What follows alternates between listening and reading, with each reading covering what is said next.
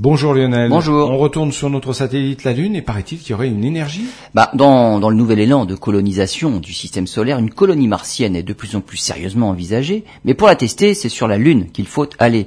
Depuis l'émission Apollo, le problème n'a pas changé, c'est le coût de transport qu'il faut réduire, en particulier éviter de transporter les matériaux pour construire une base permanente.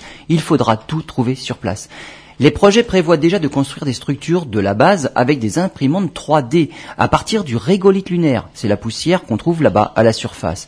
Mais mieux encore, certaines roches terrestres sont suffisamment proches des roches lunaires pour tester le stockage d'énergie. Les chercheurs ont réussi à fabriquer des briques à partir de l'équivalent du régolithe lunaire.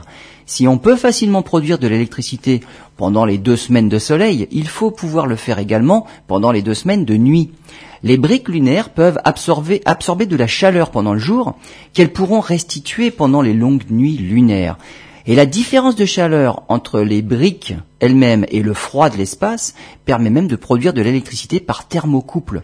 Sur la Lune, la température évolue entre moins 173 et plus 127 degrés.